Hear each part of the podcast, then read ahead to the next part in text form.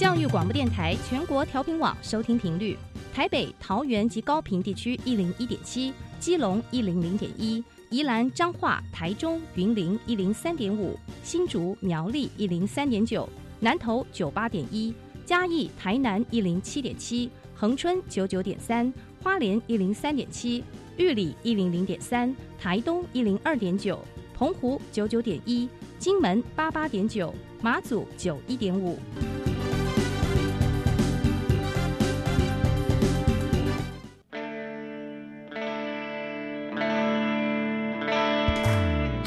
时时有惊喜，生活处处是学习。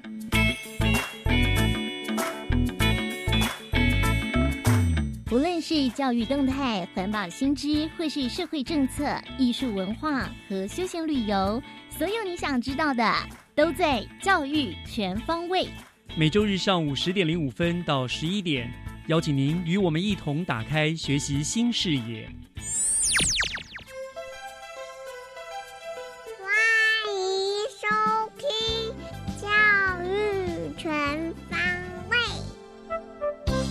早安，各位亲爱的听众朋友们，欢迎收听十二月五号的《教育全方位》，我是岳志忠。今天是礼拜天，听众朋友们有没有到户外去走一走、放松一下的计划呢？今天节目的一开始，我要先跟大家推荐一个全新揭牌启用的古迹景点，那就是隐身在淡水市街上的木下静崖旧居。那么木沙静崖呢？他是日治时期对台湾美术发展和启蒙影响很大的一位日本画家。那么他的旧居在台湾美术史上也具有非常重要的意义。现在已经列入了我们新北市的历史建筑。那经过淡水古迹博物馆的重新修缮之后呢，在十一月二十六号那一天就开幕揭牌了哈。所以日后大家到淡水呢，又有了一个新的古迹景点可以参访。那它的位置呢，大概就是位在淡水红楼附近。如果去过淡水的人，大概会知道在什么地方。那欢迎呢，对于古建筑和木下静牙先生有兴趣的朋友呢，到淡水的时候都别忘了顺道去参访这个全新的美丽建筑。不过呢，在这个您过去之前，现在呢，请先和我们一起来听听今天的教育全方位学习加油站。掌握资讯，学习价值。童军教育在这几年在新北市呢，可以说推动的有声有色啊，几乎已经达到了校校有童军的目标了。那么学习加油站呢，今天就为大家邀请到一位呃，才从我们新北市中山国中毕业的张彦宗同学，来跟大家分享他参与童军活动的一些心得感想。呃，彦宗同学，你在我们现场了，彦宗你好。大家好，我叫张彦忠，我今年十六，曾是中山国民中学童军，呃，现在是长城级童军，长春级，长城，长城级，哦，对。对对，我本来还就要想问说你在什么级别这样子哈，好，长城级的童军哈，对不起，因为我本身不是童军的，所以我对你们那个不是很了解哈，我想知道一下，我长城级大概是什么样的阶级？还有，你加入童军有多久了？嗯，我从国一开始，国一开始，那所以现在等于四年了。对，差不多。好，当初是怎么样的一个动机，你会想加入这个所谓童军呢？我从小就喜欢参加群体活动。嗯，那到了国中，我喜我想，因为我也喜欢帮助别人，然后服务社会。哦，然后跟户外活动，所以我就来参加童军。那刚好就是童军精神，你就生下来就是要参加童军的，这些都是童军的标准哈。好，那你说的长城童军算那个算是什么样的阶段？嗯，总共。呃，应该有分初级、中级、高级，嗯，师级、长城、国花，总共六种。哦，哎，所以你算蛮高级的喽。嗯，算是。哦，所以这表示这表这是不是表示说你参加了很多的训练，参与了很多的活动，才能够这样子一直升级升级？对，没错。否则就会停在初级这样的嘛。嗯，它不是一年资来来增加的嘛？不是，是一个活动。对，没错。哦，所以可见今年是第四年，你就能够到长城，这样算起来算升的很快的吧？对不对？算。算哈哦，所以可见你一定是参与了很多的活动哈。那好，那我想请问你在参加这个童军团了哈，呃，你就一定经过了你你参与了很多的童军的活动嘛？那我也知道童军团其实会给你们很多的训练活动，对不对？很多训练。那你觉得啦，参与了这个活动后，这个包括参与一下活动，包括接受训练，被你为你自身带来了一些什么样子的改变或者是帮助？嗯，第一的话是荣誉。嗯，我们每个人都会身童军都身上穿着这个制服。嗯，那对对对，他今天穿穿的童军正式全套的童军服来，上面还有很多的胸章。嗯，我们穿上制服就觉得说我们要比其他人更有荣誉性，不管是有没有穿着，只要我们是担任童军，那我们就应该要更多的荣誉。是，再来，第二是我们要独立，因为在不管是考验还是活动中，我们不是我们不是是靠老师，也不是靠家长，都是靠自己跟伙伴。嗯，不管是在洗衣服、做饭，甚至露营、搭帐篷，都是要靠自己。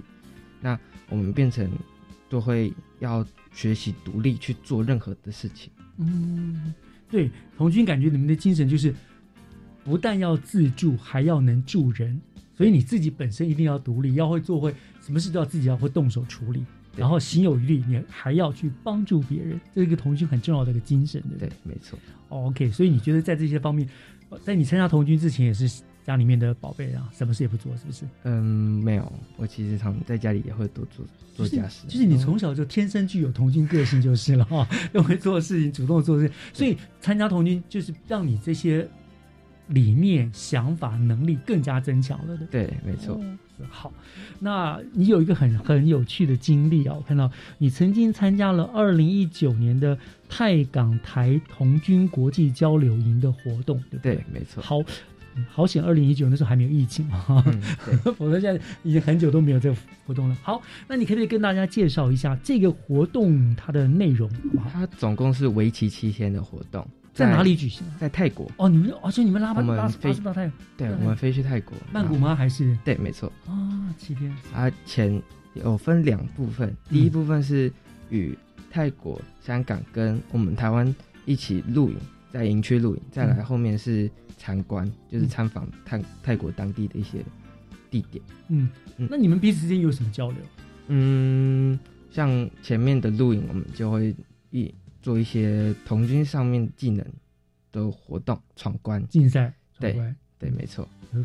泰港台三边要竞赛比较，呃，没有把你们打散，说一个住一个营区，譬如说一个帐篷 要呃同时有泰港台，它它是就是混在一起，就是混在一起，对对对对对，哦，然后分组。哦，所以进行这样子的活动，还有呢，嗯，还有我们就是后面的，像是我们有去牧场，他们当地有一个是泰国皇，以前泰国皇室跟丹麦他们合作的牧场去参观，因为一般的观光客是不会去的。那我们借这个机会去参观，就知道说，其实呃泰国皇室很照顾他们泰国当地的人民。哦，对是，然后还有他们在参观他们的教育博物馆。嗯，跟他们的一个山林溜索，那就是一个哦台湾很少会去体验到的。去泰国很多很多人会玩这个，是是是是，就可是那也在曼谷吗？那是是是郊区吧？还是对是在郊区对对对对，没错哦还有哪些？你除了这些的活动，然后那嗯你比如说也有参观参观，嗯还有哪一些地方？大概是跟动物园，他们那个当地动物还有一个天使剧场，但是现在比较可惜是它倒了，哦真的，对 因为没有观光客。呃对吧、疫情影响，哦，嗯天使剧场我知道，他是不是演那个泰国的历史那个？对，呃然后还有他的一些传统舞蹈，是是是是是那个我也那我也去过，那我也去过。那边不错。然后我在呃像露营的话，我觉得里面最有趣当然萤火晚会。嗯那也是我一个蛮难得的经验，因为当在晚会的时候，那个他们泰国当地的船长发现说，我有一个叫做火棍的表演，跟他们都很像。我所谓火棍就是棍子两头点火，你哦，对，没错，我我在台湾就有在学习这个，是哦，没错。哦，那很帅耶那时候泰泰国厂长就邀请我一起去跟他们一起表演，啊！对就蛮难得的。你那次没有把自己烧伤啊？没有，因为那个安全考量，这次没有点火，但是他们团特地哦帮我做那个制作那个荧光荧光的，哦，来棍子来看你的技巧而已啊，对对对对就是安全。呃所以这样子，因为你们来自香港、泰国、台湾，所以你们用英语沟通喽。嗯，对，呃，香港我们还是可以用中文，但是泰国我们就是大，所以在反正到了那边，，你们就国英语都会交杂的使用，所以其实，在语言上也给很大的帮助吧。嗯，对，没有错，哇，很棒的一个经验收获哈。那呃，这样跟我们分享一下哈。那你参与了这样子的活动，二零一九的呃泰港台童军活动之后，呃，你的感想跟你觉得有什么样的收获，好不好？嗯，第一是友谊，因为像我们要回来台湾，但是我们还是会跟泰国还有香港他们的伙伴一起联络，然后关心他们的生近况啊这些的，然后还有是我们了解了他们当地的一些文化，嗯哼，就像我刚才举例那个牧场，那就是人民都很尊重皇室他们，对对对，他们泰国人对皇室非常尊重的而且他们皇童军泰国的童军是皇室创办的，嗯哼，所以大我们在整个童军露营中，啊还是能够看得到尊重皇那尊敬皇室他们的一些礼仪什么的，是是是，对是这个部分泰国传真的传统根深蒂固，对。没有错。嗯，那收获呢？你觉得？收获像语言，嗯，我们刚才已经有讲了语言，嗯嗯，我们就能够更踊跃的去发表，然后用不同的语言语言去讲话。嗯，对。那如果以后疫情过去了，还有这样的机会，你还会想要去参加吗？一定会，一定会哦。对，没希望到更多不同的国家，可以接触更多的不同的朋友。嗯，我想这也是童军很大的一个精神嘛，交朋友。我想你刚刚其实就把很多童军的一些精神都提出来了，譬如说友谊啊，譬如说荣誉，然后助人这些，对几乎都是童军的精神嘛。没错你们就是在活动中都充分的做了一个发挥。是的，哦，这是很难得的机会哈。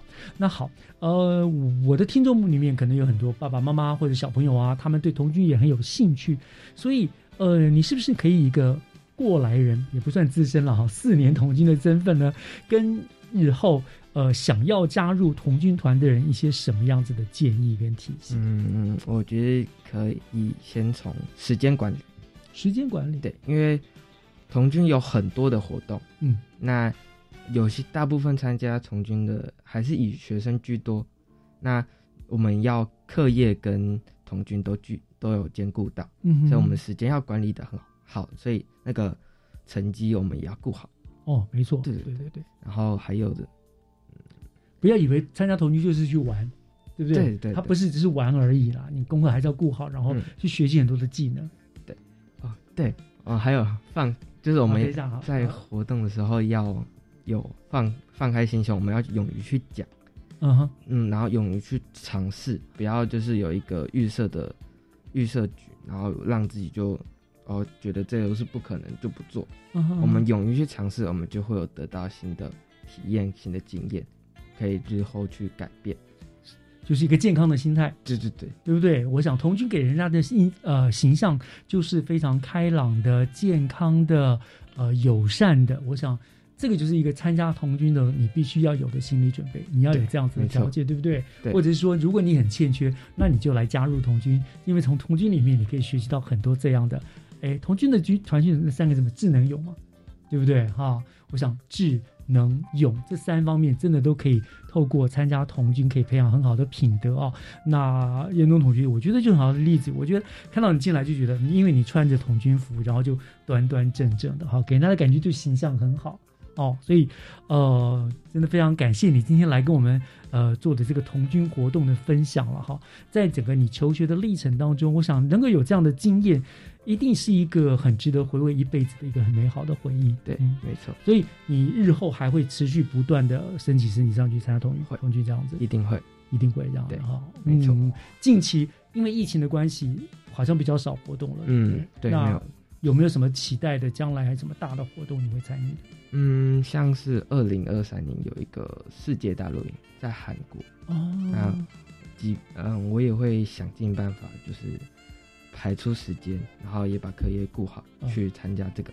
好二零二三年，相信那时候疫情已经过去，应该可以，大家可以自由活动了啊！希望你能够呃达成这个目标，二零二三年去参与这个非常有意义的活动啊！OK，好，那我们就今天再一次谢谢燕中同学跟我们做的很好的分享，谢谢，谢谢，拜拜拜拜。接下来请听教师小偏方。讲台下的教学经验良方，请听教师小偏方。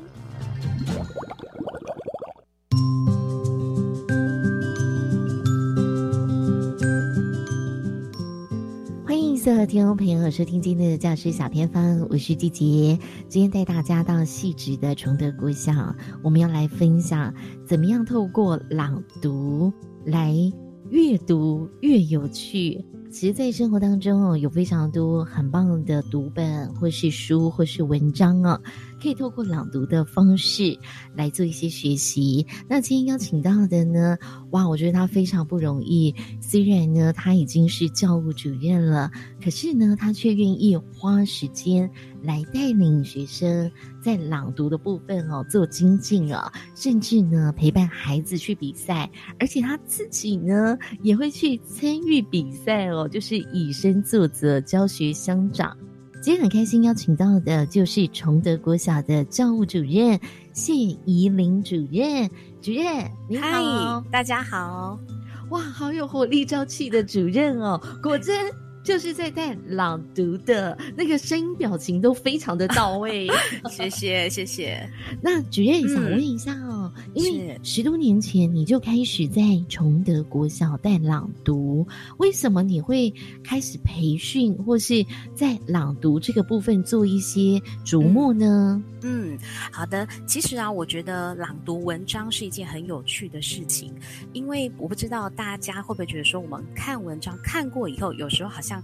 没有很融入，但是在读的时候呢，你就会发现你会有所感，而且呢，你的情绪可能会就是跟着作者的文字就融入了。朗读其实它就是把平面的文字变成了立体的情感，所以我在教学的时候，我就很喜欢带领孩子也做这样的事情。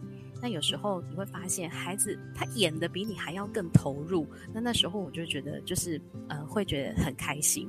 是，那主任可不可以跟大家分享啊？像您在崇德国小带朗读嘛，你们怎么样开始？比如说。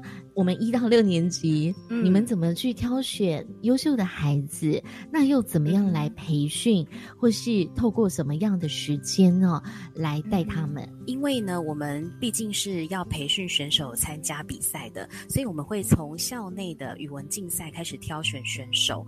那挑选选手出来之后呢，其实呢，朗读文章哦，最重要的是在于声情的诠释。所以说，我通常会先请孩子，就是先让他们多读，让他们有呃有感觉。那一开始呢，就是在培训选手的时候。嗯，我会先泛读，然后让他们去表达说他们听到了什么。那再来就是技巧的带入，因为一开始可能孩子他需要教师的引导是比较多的，所以技巧部分我们就会带进来。我就会请他在文章里面做标记呀，可能把一些形容词啊、动词，或者是说，哎，有一些对话特别需要强调的，那他们呢就在这个地方多去琢磨、去练习，怎么样更生动。那还有就是，有时候在训练的过程当中哦，不免孩子有时候会比较可能课业比较繁忙啊，因为我们都是利用就是中午午休的时间啊，或是寒暑假的时间，所以我会搭配一些比较有趣的教学活动，例如说融入广告词啊、歌词啊，然后让孩子觉得说，哎，好像跟生活呢是比较有连结性的，那增加他们的乐趣。哇，是谢谢主任。刚刚有听到哦，你们培训的时间是中午或是假日？对，天哪！你们为什么愿意额外花这样的时间带带孩子呢？而且也想问主任哦，那你们的朗读的培训团队只有您一位吗？还是学校是有其他的老师组成一个培训团队来带领学生呢？其实光我一个人是不够的，所以其实我们会有一些有兴趣的老师，因为老师他也会有参加比赛的，那我们就一起来带学生。那有时候真的就是教学相长，老师在培训的过程当中，他也提升了他自己的朗读的能力，那也蛮好的，这也是一种传承啊。那主任，因为我知道您自己哦。也曾经去参加朗读比赛，还得到全国赛的第六名。那您培育出来的学生哦，也是有得过全国第一哦。我不知道说这么用心的投入，然后看到有丰硕的成果，其实会不会觉得很开心？那让您这边愿意哦，就是可以当主任之后还投入，那个最大的动力是什么啊？我觉得有时候不管是朗读或者是教学，有时候就是一种热情。那包括教朗读也是一样，然后呃，在网络上我们最近有听到一个笑话，就说有时候教书就像是一场暗恋，或是甚至说单恋苦恋。但我觉得只要我们看到学生有成长，或者是嗯，哪怕他给你一些字句的回馈，你就会觉得非常的感动。然后呃，我想我们就很愿意就是。点灯相依，然后呢，全呃全力以赴，真的是太棒了。那我也想问主任啊，刚你有说啊，在训练朗读会透过一些比较有趣的方式哦，比如说广告词或是歌词哦，那你们怎么去找相关的教材呢？那比如说，好，你们训练大概如果是中午或是假日哦，都是要花多久的时间呢？嗯，嗯大部分我们的练习的时间就是一个上午，因为有时候时间太长了，孩子也会弹性疲乏。那像这个广告词或是歌词的部分呢，就可以当引起动机，或者是说，哎，在练习一段时间比较疲惫的时候，就可以带进来。广告词其实非常多，就像我们可能知道的，全家就是你家。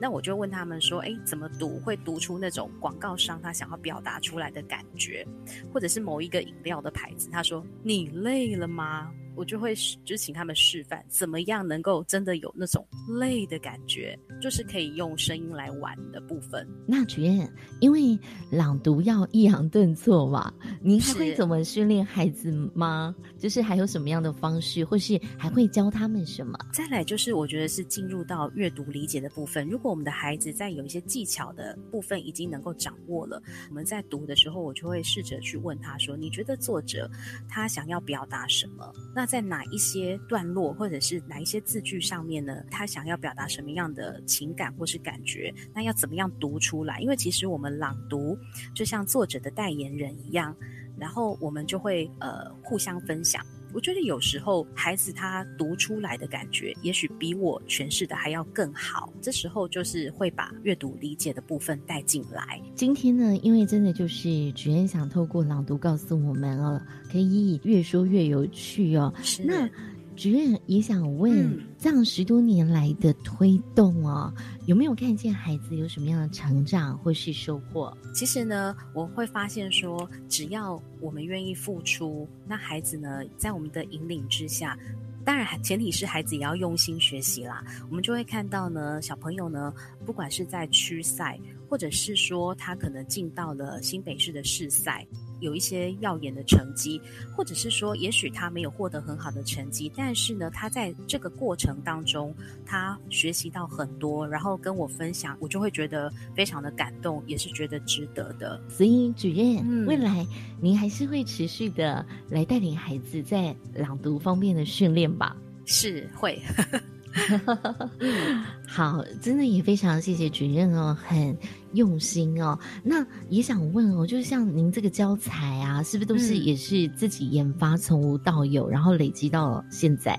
基本上就是我也会参加研习，然后呢，就是会把一些网络上的，像可能国语日报上面呢，也会有一些，或者是说呃亲子天下也会有一些相关的文章啊，或者是一些报道，那我就会把它融入在朗读的教学里头。是，真的非常谢谢崇德国小的谢依林主任哦，让我们知道呢，学校呢可以透过朗读的部分哦，也带领孩子做阅读这件事情。那今天就再次谢谢我们的主任喽，感谢您的分享。好，谢谢，谢谢大家。以上就是今天的教师小偏方，我们先休息一下，等一下回来继续锁定由岳志忠老师主持更精彩的教育全方位。Música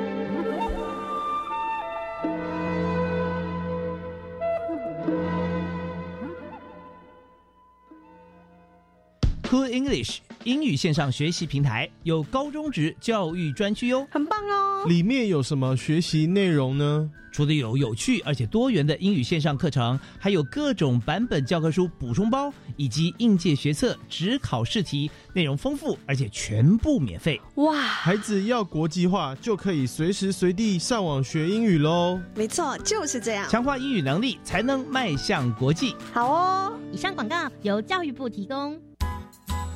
饮用水、泡面、罐头、巧克力、饼干。哎，妹妹，你拿太多了。老师说，平时就要准备好三天的防灾食物啊！防灾食物？嗯，防灾食物是可常温长期保存且有营养，才能确保台风或地震来时，我们身体摄取足够所需的营养哦。以上广告由消防署提供。美牛自二零一二年已进口九年，按照相同国际标准进口的美猪也一样安全。而台美贸易额高达两兆四千亿，遵守国际贸易规范，可以让台美贸易更紧密，也有助台湾加入国际贸易体系。此外，政府故宫店拼经济也护早交，政府投入一百五十亿，将天然气第三接收站外推一点二公里，将马政府时期的两百三十二公顷缩小到二十三公顷，完整保护早交，用天然气取代燃煤发电，降低空污，还能兼顾电力。以上广告由行政院提供。合唱无设限，我们是台北室内合唱团。您现在收听的是教育广播电台。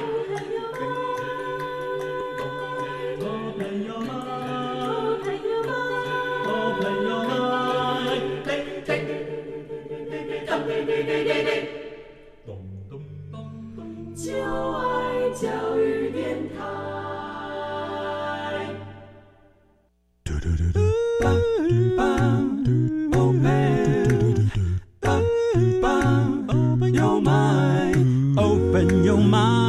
就爱教育电台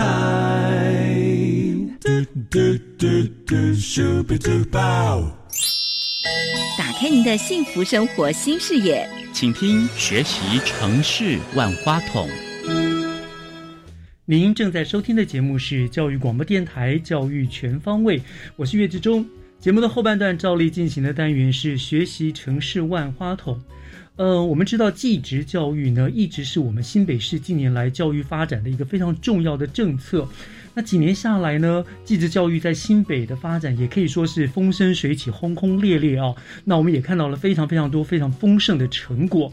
那么今天万花筒的单元呢，我们就要以新北技职教育的双语政策作为主题。我特别邀请到了呃新北市政府教育局技职科的江燕婷科长，请科长来为大家就这个主题跟大家做一个介绍、做一个说明。呃，科长你好，哎，于老师你好，我是燕婷。谢谢谢谢叶婷科长哦，来到我们节目当中，叶婷科长跟我算是旧识了，从他还是小小小科员到现在的一个科长了哈。可是科长在这个部分，其实，在技职科也也是大部分时间都在技职科，对对不对？所以，呃，对整个的发展，整个台新北市技职的发展，您是最清楚的了。对，就从年轻的时候。呃，岳老师讲了，小朋友的时候 就接触了技职，到现在。我小朋友时候到现在年轻的时候，你一直在技职的这个圈里面哈。好，所以呢，那我们就言归正传，就是我们知道行政院他提出了一个二零三零双语国家的政策。好，那所所以针对这样子的一个政策，我们新北市的呃技高技术型的高中，呃，局端那边你们是想出来如何来应应这样子的一个一个一个政策呢？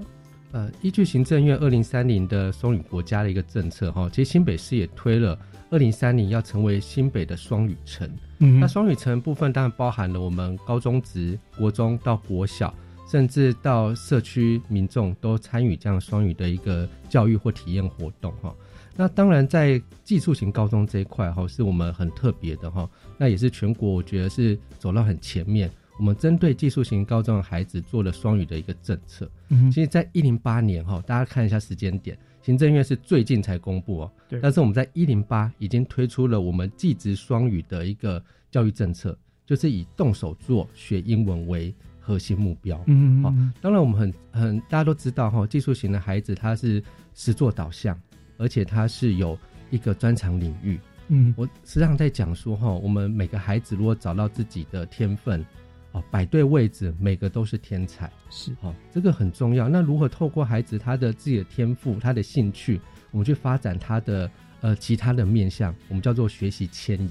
嗯，好，所以如果这孩子喜欢动手做，他喜欢餐饮也好，他喜欢呃汽车也好，透过这样子的领域去学习相关的专业英文，好，动手做一边学英文，他的学习迁移的效果一定远比你呃在课堂上教他的其他英文这样对。对对对，而且还可以应用是。跟实物的操作哈。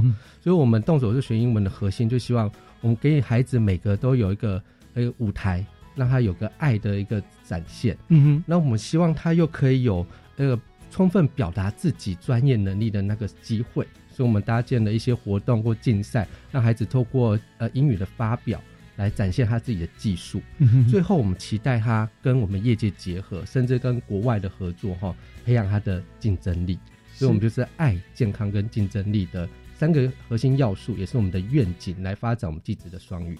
哦，所以您刚刚说，呃，我们是一百零八学年度，对不对？我们新北真的是什么事都超前部署，就是侯市长所说的这个。你看，我们这个技高教育也是一样，在一零八年我们就已经开始推动双语了。那你也说有三大核心嘛，对不对？你刚刚所说的那样子，在这个核心之外，那另外你们会透过一些怎么样、什么样的政策去推动这这这这个三大核心目标呢？呃，其实我们动手术学英文是我们的一个精神哈，是一个理念理念啊。因为继子孩子就是以实作为导向，没错。那透过这样子的一个精神哈，我们呃几个机制哈，例如说我们今年哦，也是全台湾第一个跟美国高中我们签了继子双联的一个学制。一般大家听到双联学制都是想到哎高中生会有的哈，就是他在高中读了三年，也取得了。美国的那个相关的学分，那也取得美国的毕业证书。那新北市也是唯一哦，我们是所有的技高参与这样的双联学制，让孩子在读技术型高中的期间，他也有机会修习美国的课程，毕业后取得国内的证书、国外的证书，甚至他未来可以去国外深读大学，这个路都是帮他们畅通好的。那这第一个是升学这一块哈，第二个很多孩子他可能哎觉得我不一定要去国外，好取得国外证书也不一定有呃他的目标性哈。那我们更鼓励孩子是跟你的专业知识合作，所以我们跟几个科大也有合作哈。我们推动一个叫做职场英文，嗯哼。啊，职场英文大家如果想象呃餐饮科的孩子他去职场他一定面对的是厨师，如果是外国厨师他的 order 他指明要做什么事情。你能不能听得懂主厨要的指令是什么？那你能不能跟他沟通整个菜制成的英文是什么？哦，他不用学会莎士比亚的专业的英文的 文法，美丽的诗篇是，但是他可以讲出一个这道菜他为什么的做出这个菜，然后这个菜的原原理啦，它的没错这些的，甚至他可能要去服务顾客。今天顾客，我们希望孩子是不是只有放眼国呃国内？它是个国际化，是。他如果今天是外国的顾客来，你能不能跟他介绍？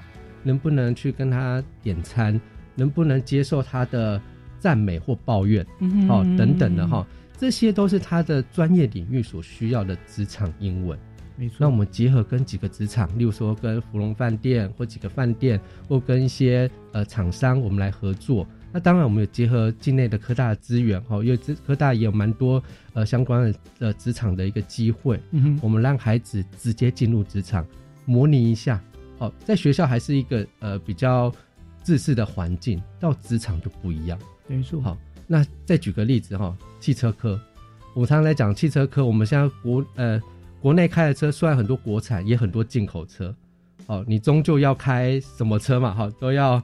哎，看它的说明书嘛，是是是。那他们说明书很多都是德文，但是一定会有对对英文嘛。嗯，你能不能看得懂修车手册这件事情是很重要，因为你看不懂这件这个手册，你就不会修他的车。嗯哼，那我们呃同学的就业市场就会有局限性。没错没错，所以我们希望他在汽车科，我们给予他的是修车手册的英文。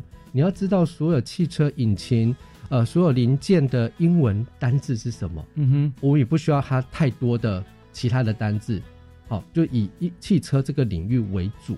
那这个是学生有兴趣的。我常常跟同学分享说，哈，我们小时候玩那个电动游戏啦，我的年纪是玩那个日本很多 RPG 游戏，哈，那你都日文的，你要怎么去破关？是试着去找日文，那什么意思？嗯，然后自然而然你就学会那些日文。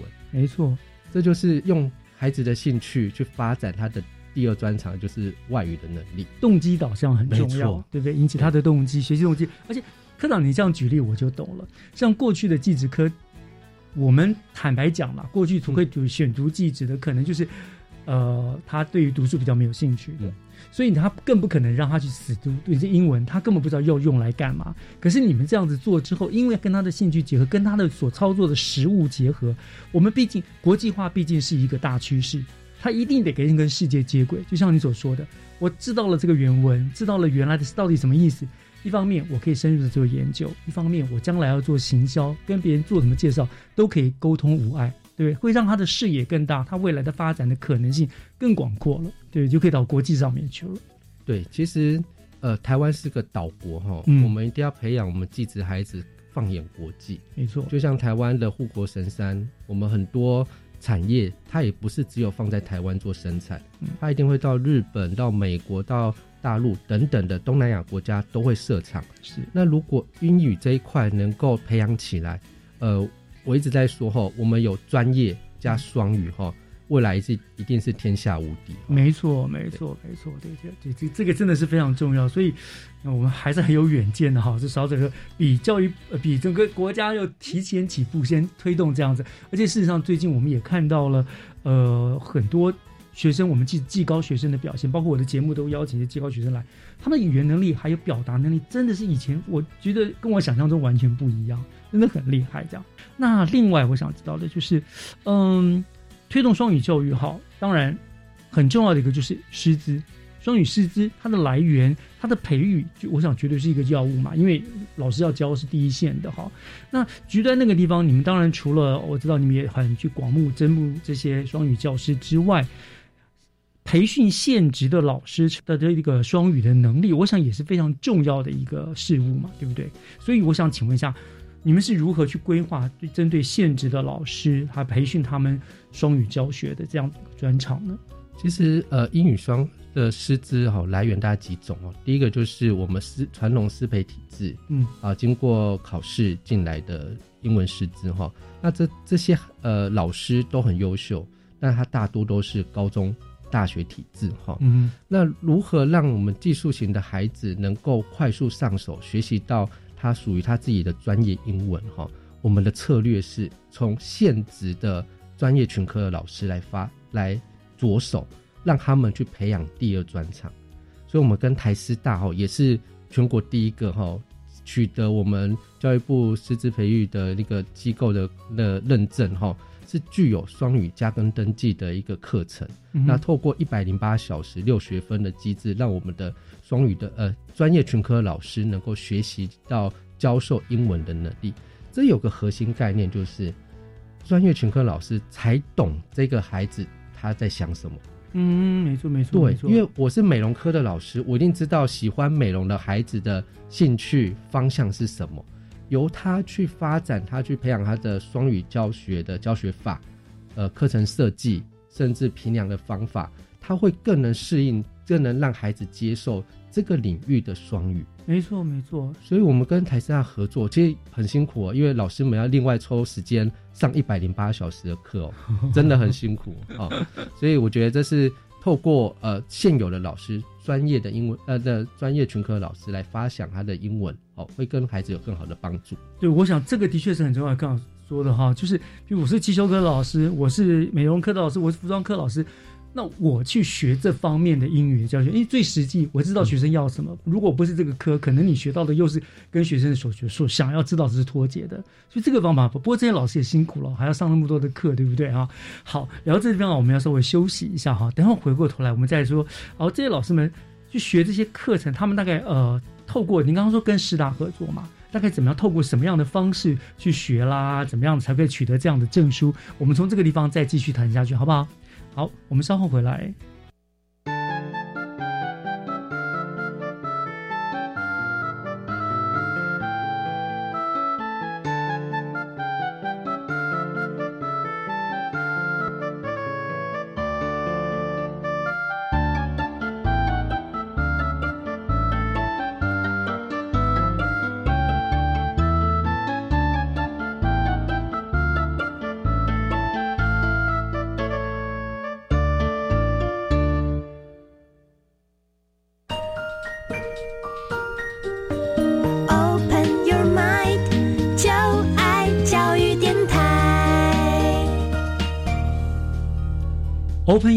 就爱教育电台，欢迎回到学习城市万花筒的单元，我是岳志忠。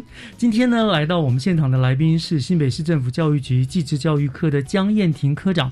那么我们跟我们聊的呢是呃，我们新北技职国际教育双语政策啊这样子的一个主题。那刚才呢，科长已经跟我们聊了我们整个推行双语教育，怎么在呃技技高里面来推动这双语教育，以及讲到了一个很重点，就是师资的培育嘛。那刚刚科长讲了，就是他们要去上一。要呃，你说多少学？一百零八，一百零八小时，一百零八小时的课在市场上。那怎么样来去认证他是否通过呢？然后具有资格来教呢？呃，专业的呃师资培育哈，一定是由我们国内最重要的师培单位哈。我们跟台师大就做了一个策略联盟哈，请台师大的专业师资来协助我们培育这一群技高的老师来做双语的的师资认证哈。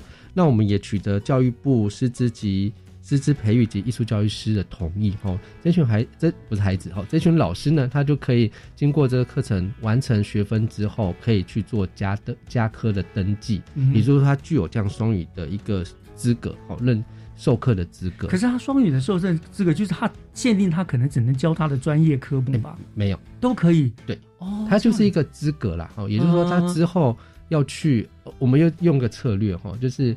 我们有很多代理教师嘛，嗯，如果他去受这个训培训之后哈，未来在较真的部分，我们会帮他加分哦，也就是鼓励我们呃代理教师这边也可以自我精进，去发展他的第二专长，也就是双语的能力哈。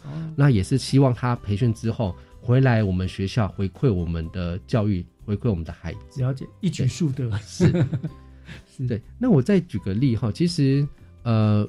经过这样的制度哈，我们还要做一个发表 demo 哈，而这群老师很可爱，你会看到我们一般的教学演示都是教国音数设置，但是技高的教学演示教什么？美容，如何画眉毛？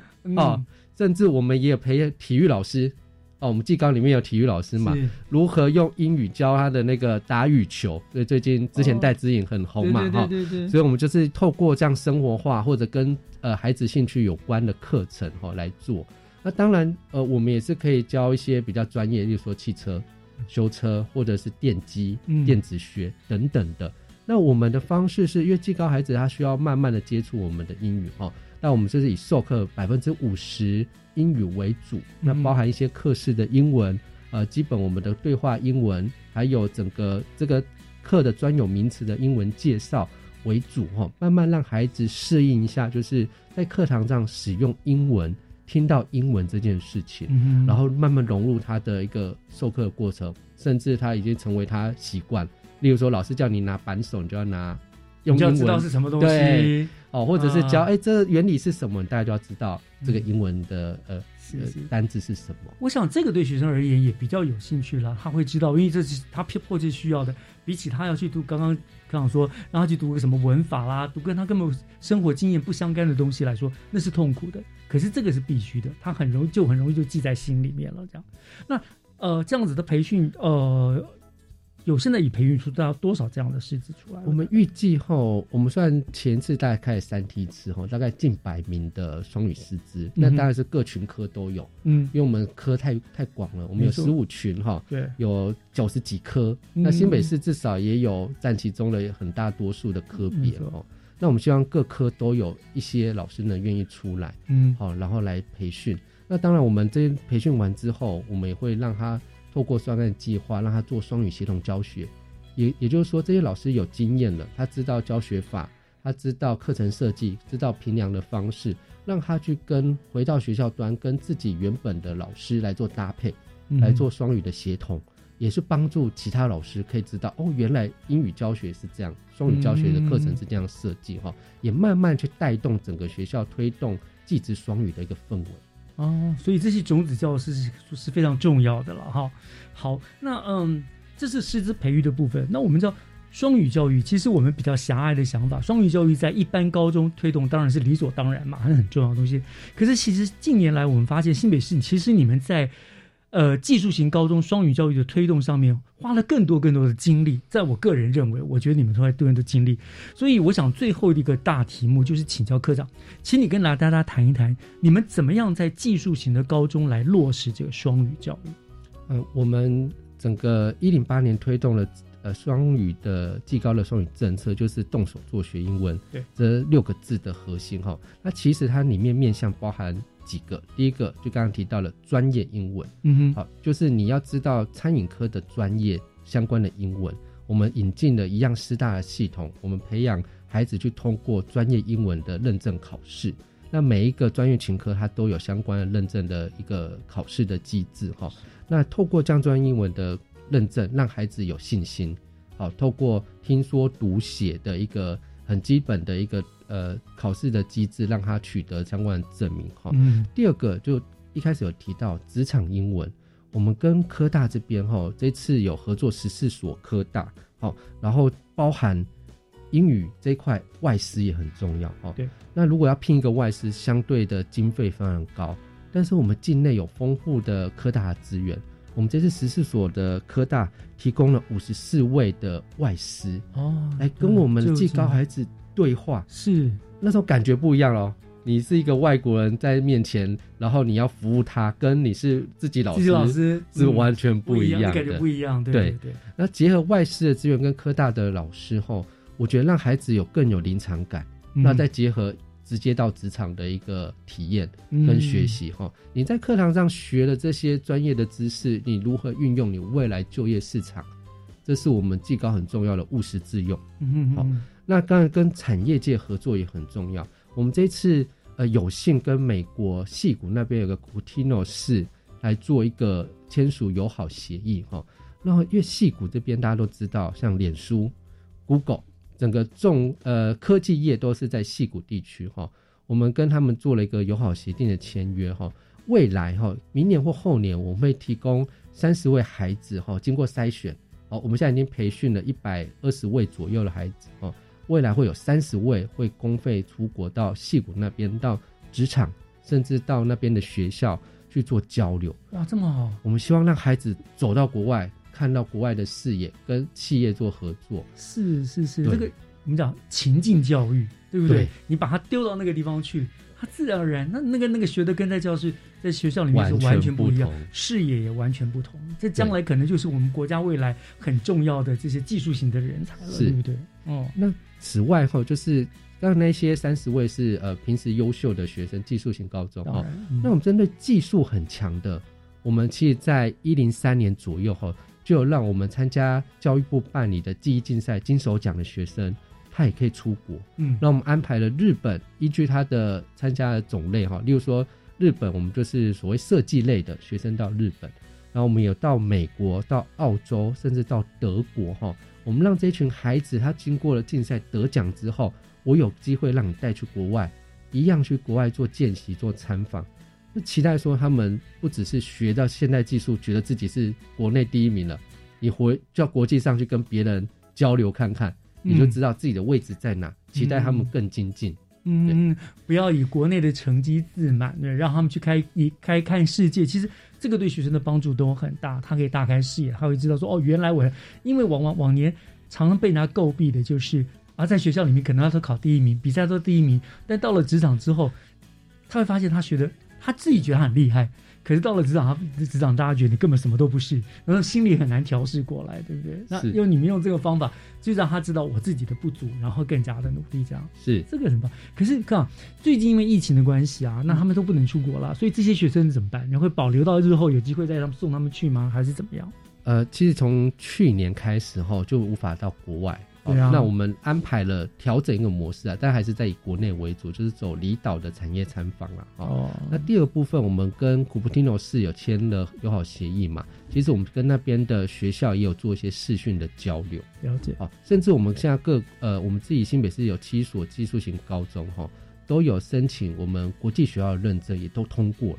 那国际学校认证有个核心就是要跟国外做实质的交流，即使没办法面对面，也要视讯。嗯嗯啊、所以这是呃新北是一个很独有的一个特色啦。哈、我们都鼓励我们学校走到国际视野，让孩子跟国呃其他国家呃不限不不限是英语系国家哈、都是都可以跟国外做一个文化交流，甚至我们也期待他们可以共创一个课程。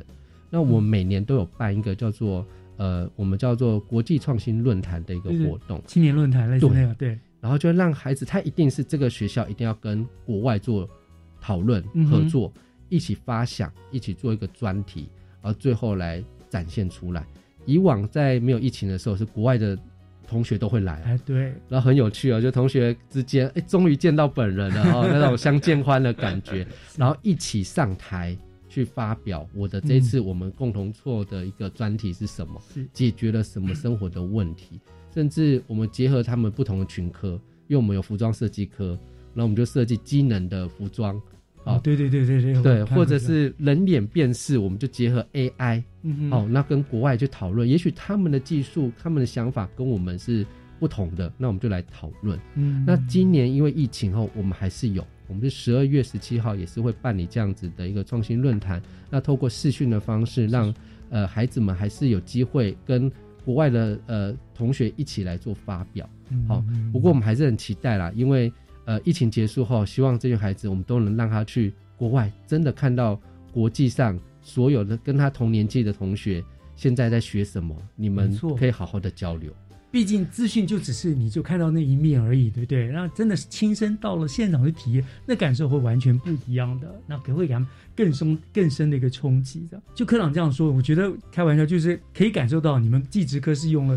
用尽洪荒之力来推动双语教育哈，各种方法啊，再来这样子。那像科长科科长所说，刚刚说那个所谓像类似青年论坛这样子的，其实每一年我们都可以看到学生他们用非常流畅而且很有深度的英文来分享他们的创作理念，所以可见这个双语教育在技高其实已经有了非常非常好的一个成效了，对不对哈？这样是，所以未来我相信在你贵技职教育科的努力之下哈，我们新北市一定能够。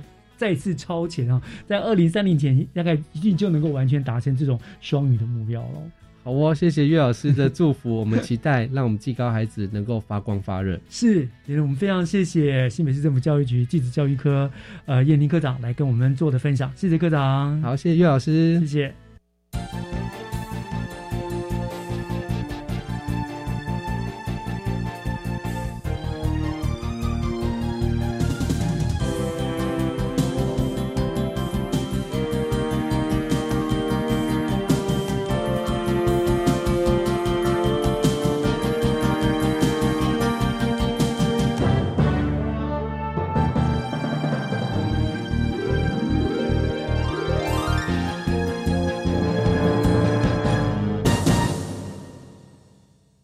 感谢您收听今天的教育全方位，我是岳志忠。节目进行到这儿，要跟您说再见了。期待下个礼拜天上午十点零五分与您在教育广播电台的频道再相会。祝大家午安，拜拜。